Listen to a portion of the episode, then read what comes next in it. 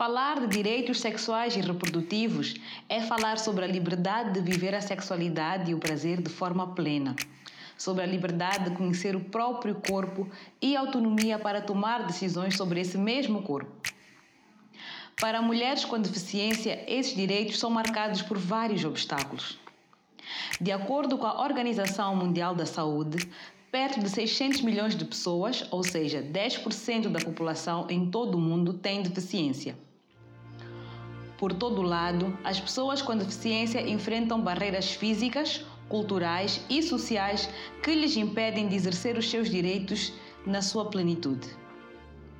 Hoje, a nossa convidada é Eufêmia Amela, ativista dos direitos das mulheres, com trabalho dentro do associativismo no seio das pessoas com deficiência, sendo uma das fundadoras da Associação Moçambicana das Mulheres com Deficiência. Hoje, Eufêmia está aqui para partilhar aquilo que acontece quando se faz história. O meu nome é Eliana Anzualo e sejam bem-vindos ao podcast Bastidores em Cena.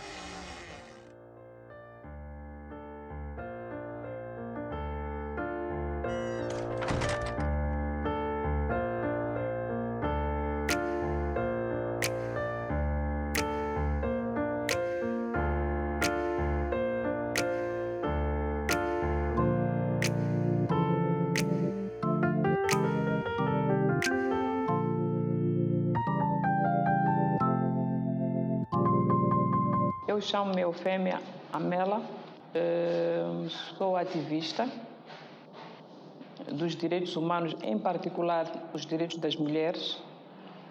Eh, quando digo direitos das mulheres, estou a focalizar mais direitos das mulheres com deficiência. Uhum. Sim, porque direitos das mulheres são É muito vasto. Sim, então direitos específicos que são os direitos das mulheres com deficiência. E, e, para além disso, eu sou funcionária pública, que é o que me dá sustento. E sou mãe de três meninas. Então, eu, eu contraí polio na década de 60. Não nasci em 60, mas na década de 60. Eh, Isso é resultado do, de falta de uma vacina, poliomielite. Na altura em que eu nasci, eu nasci num distrito em que a vacina ainda não tinha chegado lá.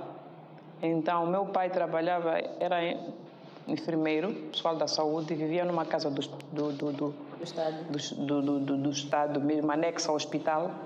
Então, sem a vacina, eu, eu e a minha irmã mais velha, a minha irmã mais velha, a imunidade dela, se calhar, estava melhor que a minha e eu é que contraí pólio. A semelhança do que estamos a viver hoje, né? Uns contraem, outros não. Então, eu contraí e fiquei paralisada os membros inferiores. Mas como meu pai já tinha percebido, percebeu logo que era irreversível, eu haveria ter uma sequela, ele pediu transferência para Maputo para estar perto do, dos serviços melhorados. Neste caso, o Hospital Central do Maputo. Voltei, voltamos, eu e a minha família. Eh, Fiquei no hospital internada seis meses.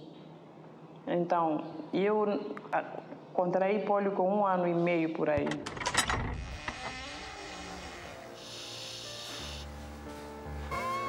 A nona classe é que já saí para o Maputo. Porque o colégio ia até, até era só, dava sétima e oitava. Ok. Então saí para para aqui para o Maputo, vim estudar na Josina. É, pai, foi dilema. Porque eu via, os meus pais estavam no estádio da Machava. Naquela altura de transporte, é, aquilo foi um terrível. Eu perdi o ano por falta. Foi o único ano que eu perdi por falta. Ah, aquilo me marcou pela negativa. Fiquei traumatizada. Porque eu sempre fui boa aluna. Fiquei traumatizada de verdade. E também não chumbou por não saber a matéria que Não conseguia. não conseguia chegar à escola. Era, era uma experiência nova. Eu tinha 15, era uma experiência nova. Eu andava de bengala, vou te mostrar. Andar atrás dos transportes era muito difícil, muito. Então, no ano seguinte, epa, comecei a me empenhar. Passei a nona classe. Nona classe, passei, fomos 8 de março. Eu não fui do grupo de 77.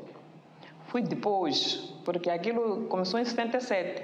Então, eu, aquilo, todos os que faziam nona classe eram encaminhados para 8 de março, ou, eram, ou iam para o propedêutico, ou iam para, para, para os, diretamente. E eu fui para a formação de professores, sétimas, oitavas, sétimas, oitavas de nonas, okay. professora de História e Geografia. Mas eu não queria, porque não queria. E depois eu, quando já passei para, para a Faculdade de Educação, os do Maputo não ficavam no centro 8 de março, ficavam nas casas.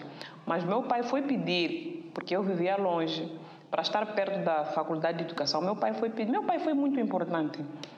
Meus pais, senão até meus pais foram muito importantes porque priorizaram muito a escola.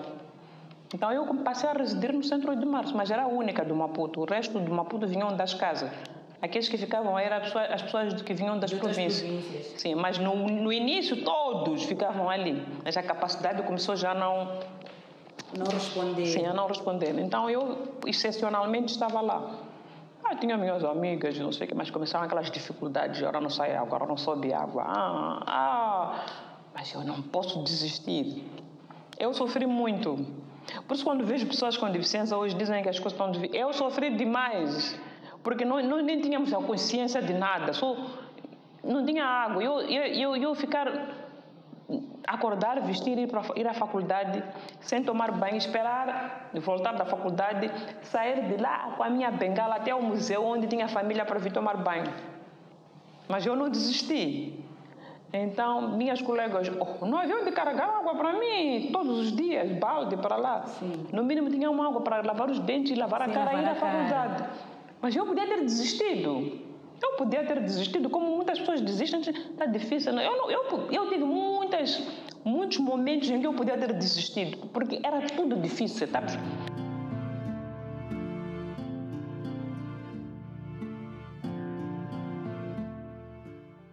na altura tu acabavas a formação de professores, te, era, te colocavam. Sim, sim, sim. Colocaram-me na Direção Nacional do Ensino, não sei de quê. Quando fui apresentar a guia, me mandaram para o INDIC, Instituto Nacional de Desenvolvimento da Educação dali para ir para casa. Meu, meu pessoa andava de calças. Minha mãe me tinha educado só a pôr calças. Eu me sentia mal de saias. Eu tinha que sair do estádio da Machava para vir trabalhar. Era difícil, meu Deus, era difícil. Epa, sabe o que é difícil? Quando começaram a chapa 100. Eu saía às 15, mas eu ficava em casa às 21. Meu pai todos os dias me esperava na paragem, todo santo dia. Os vizinhos, ah, está a maltratar, é porque, por que não deixa? Que tipo, eu estou a trabalhar para dar dinheiro aos meus pais. Sim, ela deve ficar em casa. Hum, está a maltratar, estão-lhe a maltratar, estão-lhe a maltratar. Eu nem queria saber. Então, foi nessa altura já que começam os namoricos. Mas eu, para mim, aquilo era estranho. Era muito estranho para mim. Mas era estranho porque não, não sentia atração ou nem olhava para si como alguém que poderia ter uma relação? Eu não sentia atração. Eu estava muito preocupada com estudos, estava muito preocupada com eu. Ok. Eu, isso para mim era estranho, mas minha irmã mais velha já namorava, já dava que fazer os meus As pais. amigas, colegas, estavam todas já nesse meio de namoro, de conhecer uma outra pessoa. Sim, mas também eu falando a verdade, eu não era muito. Acho que tinham medo de mim, as pessoas, tinham medo. Ok. Yeah. Eu, quando olho para trás, eu digo, mas eu não tive muitos pretendentes assim da minha geração. Acho que as pessoas tinham medo. Uhum. Os que apareceram pessoas adultas que queriam se aproveitar. Me lembro quando eu estava no 8 de março, um senhor que passava sempre dali. Porque eu ia para casa da minha prima no, no, no museu. E era tudo andar a pé. água, hum. tudo mais. Saía do centro 8 de março a pé, para para o museu. museu. Não havia essa coisa de chapas, chapas não havia.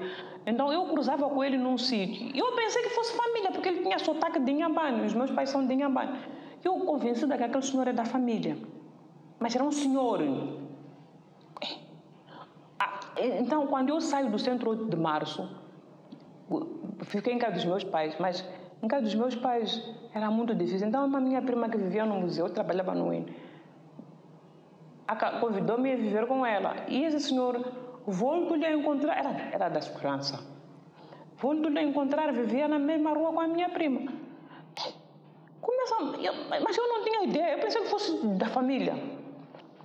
No dia que ele me convida para a casa dele, queria me violar. Quando eu percebi, meu Deus, eu já trabalhava. Putz, meu Deus, 20, já 20, já 20 anos por aí, já tinha 20, 21. Mas 20. ele era muito mais velho. Muito! Então ele talvez viu uma oportunidade, ah, como ela Depois eu tinha- Eu tinha. seios. Era atrativa, para. Estás a ver? Depois.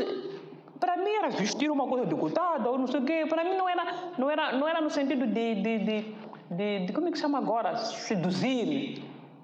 Era porque eu era. É o seu estilo, é como se sente bem. Sim, minha mãe também não era muito de. como nós, né? Para vestir o que queria vestir. Então eu tinha feito seio grande, pois acho que era bonitinha, mais bonitinha.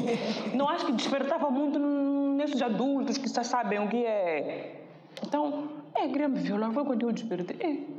Pois um moço me engatou, eu cheguei lá, começou a querer me pegar. Eu era estranho, aquilo era estranho. e acho que até podia, o moço até podia ter boas intenções. Mas porque não estava confortável, é que acabava se afastando. Sim, convidou-me para a casa dele, eu cheguei lá, começou a conversar, queria um pouco. Eu acho que disse, é, é, é. Eu agora penso assim, mas era, era parvoíce? Ou era não saber? Ou porque isso não se falava em casa? Nunca ninguém tinha falado consigo. Sim, para Nem mim. com as suas irmãs, ninguém. Eu era, sabe, eu tenho, tenho, tenho, eu tenho um estilo, sou meu, sou eu, não, não, não sou muito de. Depois das minhas amigas, eu acho que a questão da deficiência pesava. Ok. Porque acho que as pessoas pensam, tipo, essas coisas não são para essas pessoas. Ok. Eu acho. Porque para mim aquilo era um mundo diferente. Então, elas podiam falar entre elas, mas nunca lhe incluíam nessa Hum. conversa. Porque ninguém esperava que um homem pudesse olhar para mim, acho. Hum. Ou que a própria fêmea pudesse olhar para um homem também. Talvez achavam que ela também nem sente atração. Eu nem sei. Porque Mas era um tabu, não se falava. Não. Porque eu me lembro que esse moço, até. Eu, sabe, um homem quando tu convida, eu não tinha ideia de quando tu convida era para aquilo. Ok. Eu fui numa de. Vamos conversar, é um amigo. Cegamente. Porque agora as meninas já, mesmo um homem de convidar, mesmo não tendo intenção, já pensa que é isso. Eu, naquela altura, eu fui mesmo, não sei se fui numa de quê, não fui, não sei. E acho que para ele, como fui, pensa que eu consenti. Mas eu cheguei lá, teve um comportamento de, de re- repelir mesmo. Nu- moço, nunca mais lhe vi. Também nunca mais fui. Achei estranho. Mas quando eu já volto no chapa ou no machibombo, começo uma a fazer uma reflexão. Eh, Porque ele queria eu retraída mesmo. Não, não, fui, não era buçal, né? mas não correspondia. Ok. E acho que o moço deve ter pensado que esta aqui é mesmo uma normal. Com a deficiência, então, Sim, sim, aliou sim. as coisas. Então, ah, A vida sexual da Eufêmia, assim como de muitas mulheres com deficiência, foi marcada por episódios de assédio sexual. As mulheres com deficiência enfrentam mais dificuldades para escapar da violência, devido ao seu isolamento, à falta de acessibilidade dos serviços públicos e às percepções gerais sobre os corpos das mulheres com deficiência. O corpo da mulher com deficiência deve ser entendido por um olhar interseccional, isto é, reconhecendo como está exposto ao capacitismo e ao sexismo. Pois a discriminação por que passa a mulher com deficiência não é vivida nem pela mulher sem deficiência e nem pelo homem com deficiência. Moçambique ratificou várias convenções internacionais, entre elas a Convenção sobre os Direitos das Pessoas com Deficiência, e possui uma série de instrumentos legais para a proteção da pessoa com deficiência. Paralelamente, também cria condições para dotar a mulher de mais direitos de modo a garantir-lhe mais poder na sociedade. No entanto, não existe ainda legislação específica para a mulher com deficiência.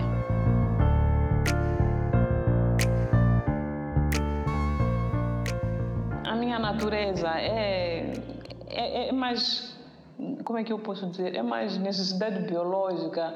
Não sou, não sou muito de, de, de paixonites. Ok. Mas aí quando ficou grávida, como é que foi para si eh, esse processo de ir ao hospital, por exemplo, como uma mulher deficiente grávida? Qual foi a recepção que teve lá? Como é que foi atendida lá? Ah, aí foi, foi. Bom, primeiro porque eu estava indecisa. Mesmo. Minha prima, como disse, está a ser rejeitada, mas manter isso. Mais por causa da minha vida. Vai manter. Eu, epa, não, eu tinha decidido mesmo. Eu fiz. Ok. Tinha decidido, mas no dia que a minha prima vem para me acompanhar, eu estava em casa da minha mãe. Não dizer, foi mal para você, você já não quer nada, para isso deixar ficar grande, não vale a pena. Foi assim mesmo. Epá, graças a Deus. Então a sua mãe como é que recebeu? Sabes como é que são essa. eh, Epá, quem é? Quem é que não vem? Quem é que não vem? Como é que foi? Não, perguntar como é que foi, não. Só quem é que não vem? Sabes que a ansiedade. Sim, tem que assumir. E a ansiedade das mães é tipo desonra, vergonha. Quem é não, que não vem? Não sei o que, que, que. Eu nem tinha nada para dizer. Eu ia dizer o quê? Opa, fiquei com a minha gravidez. Até ele, quando a pessoa percebeu, sumiu do mapa, né? E no hospital como é que foi? Bom, acho que. Como é que é aquela coisa de pré-natal, né? Sim, sim. Aquela coisa de pré-natal, acho que foi pacífico. Fui para o alto risco, porque eu já tinha 27 anos. Tinha 26, porque eu tive com 27. Tinha 26, então 26 é alto risco. Não, eu fui para o alto risco em termos de consultas pré-natais. Aquelas coisas todas. Mas foi posto de saúde. Não se sentiu constrangida? Foi bem recebida? Era pacífico, não me lembro de nenhum episódio que, me, que pudesse me deixar, eh, tipo, não, não, não, não. Foi tudo. No, E o parto? Oh, o parto, sim. É, o parto. O parto. Eu fiquei internada uma semana antes porque comecei a ter, ter problemas de hipertensão. É normal, né? A tensão sobe. Então, como ia fazer cesariana, a médica achou por bem, quando eu fui, me disse: é melhor ficar para controlarmos a tensão e depois podemos interromper cesariana. Fiquei lá.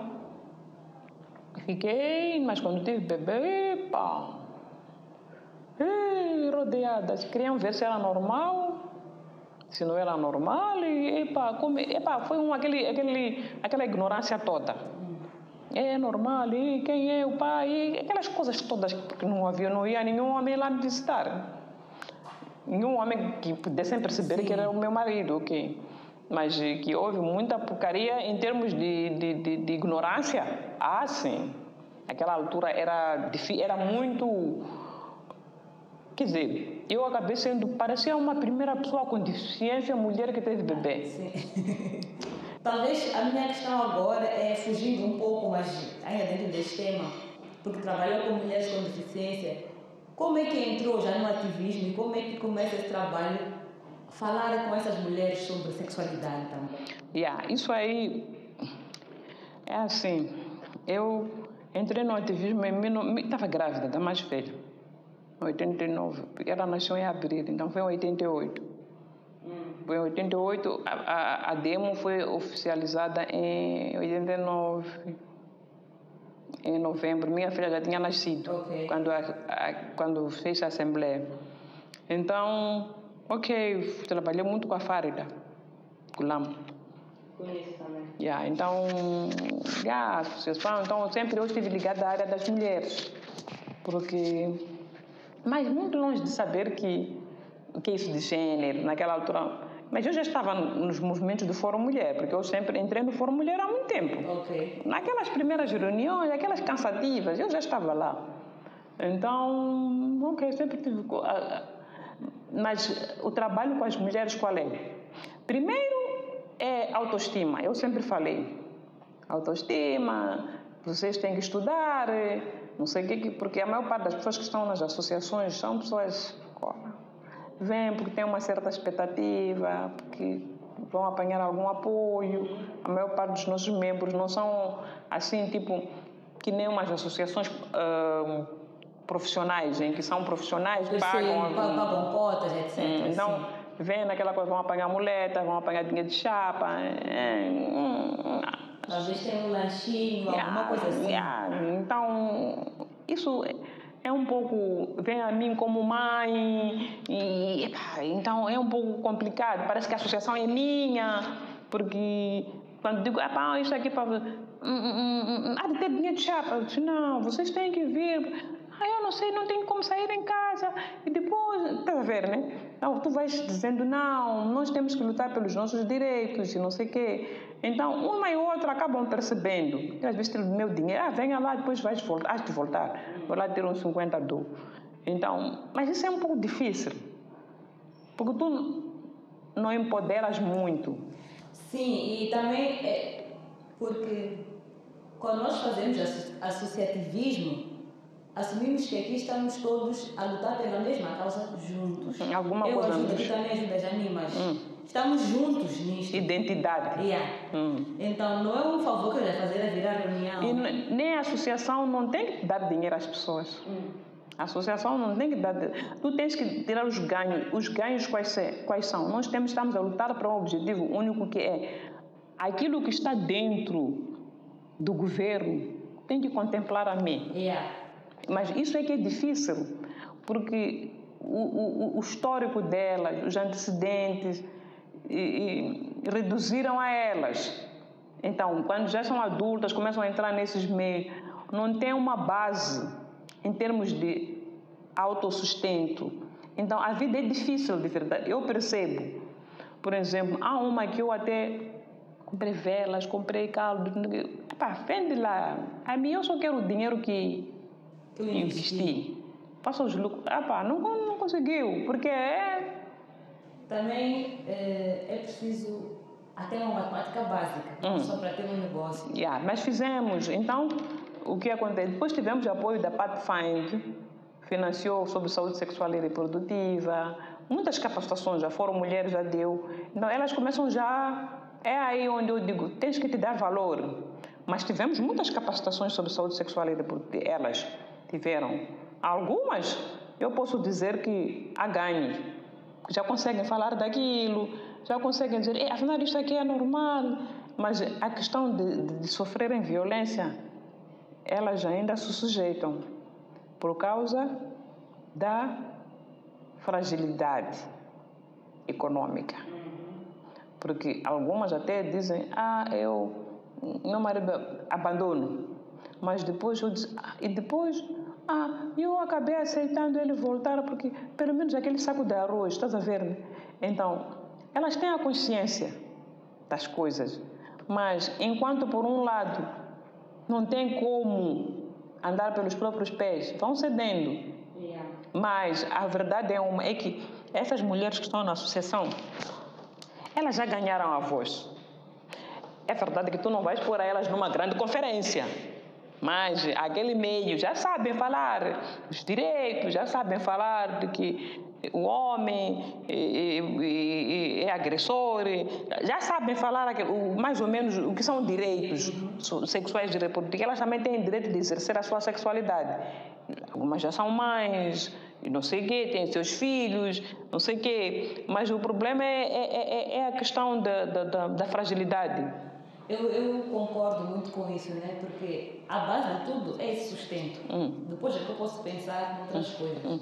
Eu acho também que um- uma coisa que nós não, não, não, falamos muito é que sexualidade também é, é ter prazer. Sim. É essa mulher se entender que eu também mereço ter prazer. Não estou a fazer isto porque o meu marido, o meu quer, mas porque eu também quero. Não, isso ainda é um pouco difícil.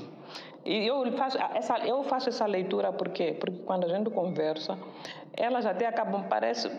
Primeiro, porque eu devo confessar, são pouca, poucos homens que têm atrevimento para se dirigir a uma mulher com deficiência. Porque, primeiro, eu, alguém já me disse: você é muito difícil. Hum? Há estereotipos.